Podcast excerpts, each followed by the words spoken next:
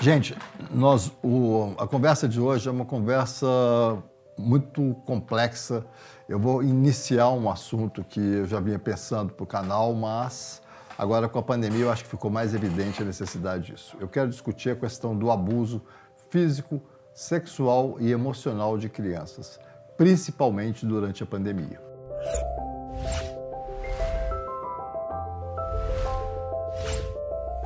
A gente tem uma ideia, nós da área de saúde, né, dos, né, dos estudos científicos, a gente foi separando os abusos. E às vezes, para a população que não trabalha na minha área, isso fica meio complicado. Então, eu vou começar explicando o que é abuso. Então, vamos pensar no abuso emocional. O abuso emocional são incidentes que podem ser isolados ou contínuos, aonde um responsável ou um cuidador de uma criança não fornece o suporte adequado para aquela criança. Então, os atos que a gente tem mais frequentes, que nós vamos caracterizar como isso, padrões de menosprezar, culpar, ameaçar, assustar, discriminar ou ridicularizar e outras formas de rejeição ou tratamento hostil, que é mais ou menos o que a gente vê nas situações de bullying. Mas a gente vê muitas vezes na própria. Eu escutei uma paciente recente uma coisa assim que um cuidador dela virou para ela e falou assim: olha, a sua única chance na vida tem quatro letras. Ou você vai ser gari ou puta.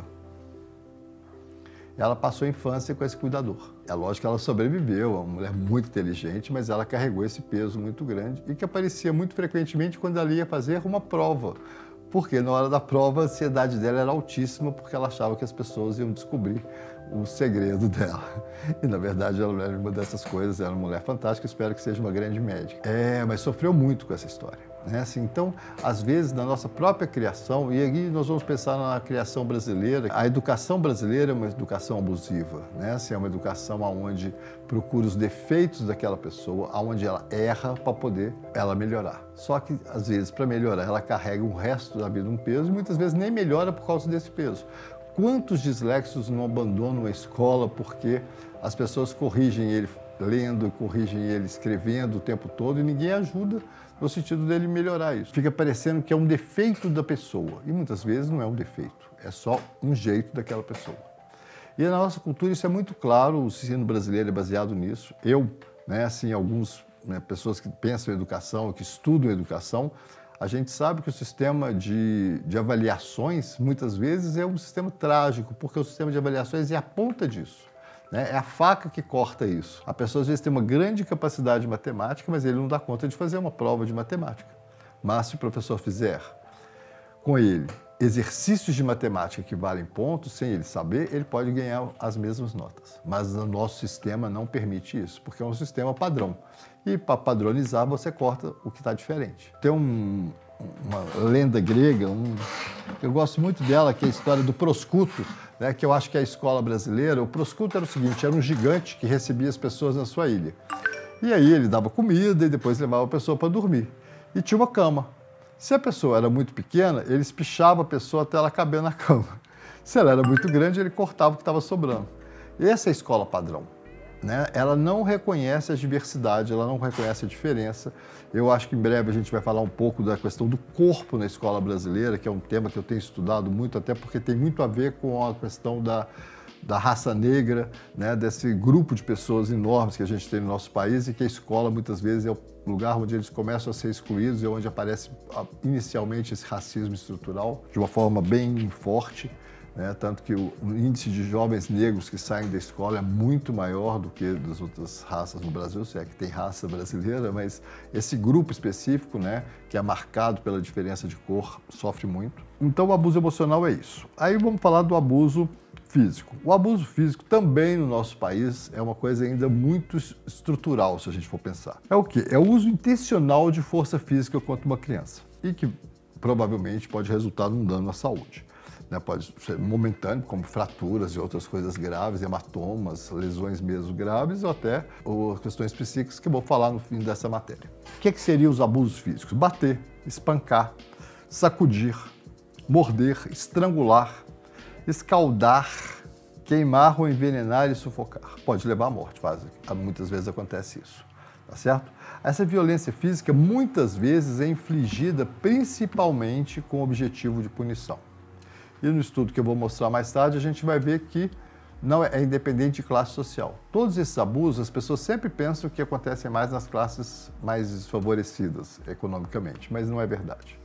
É lógico que certos ambientes favorecem. A grande questão é que as pessoas que apanharam, naquele momento que ela está com muita raiva e impulsiva, ela acaba também bater. Olha que interessante. Ela apanhou, aprendeu aquele comportamento corporal e bate também. Não é, ela sabe que não é racional bater, mas ela bate. E aí a gente vai falar do, do, mais complexo, que é exatamente o abuso sexual. O abuso sexual, a definição dele, é o envolvimento de uma criança em atividade sexual em que ela não compreende, pela fase que ela está vivendo, aquele comportamento que ela está tendo. E aí que começa a grande confusão do abuso. Então pode acontecer abuso, por exemplo, entre um rapaz de 18 com um menino de 12, ou entre um homem de 40 com uma menina de 6, como a gente viu recentemente aqui no Brasil. Isso é abuso. É claro, das meninas de 6 é óbvio, mas qual é a diferença? Por que uma menina de 12 não pode decidir sexualmente que ela é uma mulher? Porque aos 12 anos ela ainda não tem a maturidade corporal e sensorial para lidar com aquilo. O abuso sexual, do ponto de vista, a gente vai ver várias correlações, mas o abuso sexual tem uma séria questão que é o seguinte: ele altera a relação das pessoas com o prazer pro resto da vida. Porque a pessoa não está preparada para o prazer que ela tem e ela começa a entender que aquilo é uma culpa dela e ela vai carregando isso, vai disfarçando isso em outras situações, vai disfarçando em situações de vida cotidiana. E é muito importante conversar disso. Está tendo um movimento no Brasil que eu acho muito bacana, que são as meninas terem coragem de falar, os meninos também têm que ter coragem, porque no nosso machismo ainda é pior com os homens, porque eles são abusados, mas não têm coragem de falar ou então acham que ter tido prazer aos 10 anos de idade com uma mulher de 30 já é porque ele é homem, e muitas vezes não é isso, vai bloqueá-lo. E ainda tem um abuso sexual extremamente presente hoje, que eu tenho visto muito no meu consultório, que é o abuso provocado pela mídia pornô. As crianças todas conseguem acessar a mídia pornô, desde que ela tenha um celular disponível ou um computador. E as vivências que elas percebem ali alteram o funcionamento sexual de muitas delas para o resto da vida. Então a gente tem que tomar muito cuidado com esse abuso que acontece dentro de casa. Os pais não sabem o que está acontecendo, mas na verdade está acontecendo porque ele está vendo o vídeo. As crianças abusadas sexualmente por adultos ou por outras crianças mais velhas, a gente até trabalhava com um conceito mais rígido, que era quatro anos de diferença para a gente verificar né, qual é, o que é uma brincadeira de criança sexual, que é muito frequente, não tem problema, e é um abuso. Né? A ideia de quatro. Mas hoje em dia o que a gente sabe é que tem crianças mais maduras e menos maduras. Mas a diferença é o tipo de prazer que ela tem. Uma pessoa que já tem, por exemplo, no caso dos homens, um homem que já tem ejaculação, brincar com uma criança que não tem, já traz uma dificuldade enorme para aquela criança entender o que está acontecendo. E isso vai marcar a sexualidade dela ao longo da vida. E outras coisas mais graves que a gente vai falar no final. Mas nós estamos falando de Covid, epidemia de Covid e os abusos. No começo da epidemia, já em março, vários relatos assim, né, de sociedades médicas já estavam avisando que estava ia acontecer uma coisa mais grave. Aí é, tem que explicar uma coisa que é seguinte: essa epidemia de Covid, todo mundo lê artigos científicos sem saber estatística muitas vezes, e sem ter um entendimento, e muitas vezes nem leem, só vem uma partezinha e quer entender. E as pessoas querem que eu já tenha artigos científicos para mostrar o que é está acontecendo. A gente demora para produzir um artigo científico. O artigo científico sério, ele é elaborado estatisticamente, ele tem várias análises, essas análises depois são passadas para uma revista científica séria que tem que avaliá-lo, e nessa correria a gente pode publicar bobagem. Então, assim, calma mas a gente já tinha os anúncios e a gente começa a ver isso pelas estatísticas de, de alguns serviços que a gente já tem dados, mas ainda não posso apresentar artigos científicos como eu sempre faço aqui no canal. Eu vou dar umas dicas, mas eu ainda não tenho um artigo, uma meta-análise, por exemplo, como eu vou apresentar, que é de 2012, que até hoje é uma das mais importantes, é um grupo australiano, mostrando as relações entre os abusos e a saúde mental e algumas doenças futuras. Então, o que, que aconteceu na pandemia? Né? Assim, aumentaram fatores de risco. Quais são eles? Aumentou a conexão física em grupos familiares, que muitas vezes tem pessoas doentes, e perdeu aquele grupo que seria protetor, que seriam as escolas ou em outros casos também o contrário, né? Mas vamos falar só onde foi ruim. O maior estresse entre pais e cuidadores, está todo mundo muito mais estressado na epidemia, com muito menos resiliência. As pessoas estão muito mais tempo na tela, o que diminui a resiliência. As pessoas estão muito mais tempo na tela É, isso também aumenta a impulsividade. Impulsividade, a gente sabe que é onde está o marco da história. As famílias perderam apoio financeiro, as escolas perderam apoio financeiro, a situação econômica é uma situação de estresse muito grande. E isso passa no ambiente familiar de uma certa forma, numa certa maior irritabilidade. E se as pessoas não fazem aquilo que eu já falei nos outros vídeos, né, de dormir cedo, tentar uma atividade física, elas ficam mais estressadas e isso vai acabar passando. Geralmente as crianças e as mulheres são as maiores vítimas da nossa população. No mundo inteiro tem aparecido também esses relatos do tamanho de violência doméstica, tanto contra as mulheres e as crianças. E muitas vezes as crianças estão em casa cuidadas por pais que têm problemas psiquiátricos ou problemas de saúde mental, ou como no caso do Brasil, 26% da população tem ansiedade e depressão, é um dado muito alto, e essas pessoas não têm tratamento, porque o tratamento está suspenso pela pandemia. Então a gente está vendo situações onde uma situação que estava mais ou menos organizada, de repente vira uma grande confusão. Eu tenho um caso que eu queria discutir aqui um pouquinho rápido, que eu acho que é um dos abusos que estão acontecendo na pandemia, eu tenho avisado aqui, o sistema de educação à distância, colocar uma mãe que não tem capacidade, que não estudou para ser professora, sendo professora do seu filho o dia inteiro, gera um estresse enorme. Primeiro, que ela vai usar métodos, às vezes, muito piores do que o que a escola está usando. Segundo, que ela não tem como. Então, ela vai ficar muito brava, muito irritada, porque ela também tem competente para resolver aquilo. As crianças percebem isso e elas não sabem como reagir. Geralmente, reagir explosivamente ou negando aquilo. Isso gera uma grande confusão. Né? Eu tive casos de pacientes que foram espancados pela avó, espancado mesmo, de chamar o conselho tutelar, porque o menino não fazia os deveres na hora certa. E a avó achava um absurdo aquilo. E a avó estudou numa escola de outra tradição e ela não suportava aquela situação daquela criança. E como ele não conseguia também resolver o que estava acontecendo, ele não tinha atenção para prestar atenção na tela, a avó espancou o menino, problema com o conselho tutelar. Tem uma avó que cuidou dele, mas até chegar ao EAD as coisas funcionavam bem. Quando chegou, virou uma confusão enorme. Então, a gente tem muitas coisas novas acontecendo que a gente tem que tomar cuidado. E as pessoas não procuraram o serviço de saúde mental, como eu tenho falado aqui, que tem que ser procurado, inclusive na pandemia, com todas as situações de não aglomeração, de distanciamento social e de uso de máscara, que é o que vai nos salvar no próximo ano. É, os relatos que apareceram já logo no começo da pandemia, por exemplo, nos Estados Unidos, na Argentina, em Singapura, foi de um aumento de 30% de chamadas nos, nos telefones que estavam disponíveis para aquelas comunidades para recorrer contra a situação de abuso. Então, em média, né, e aí a gente vai ter Estados americanos com dados sobre isso, Argentina com dados sobre isso, e a média é essa. Os índices de busca de ajuda pelo telefone durante a pandemia aumentaram em 20 a 30% nos primeiros dois meses. E a gente está vendo que os primeiros dois meses foram até mais fáceis do que estão sendo agora.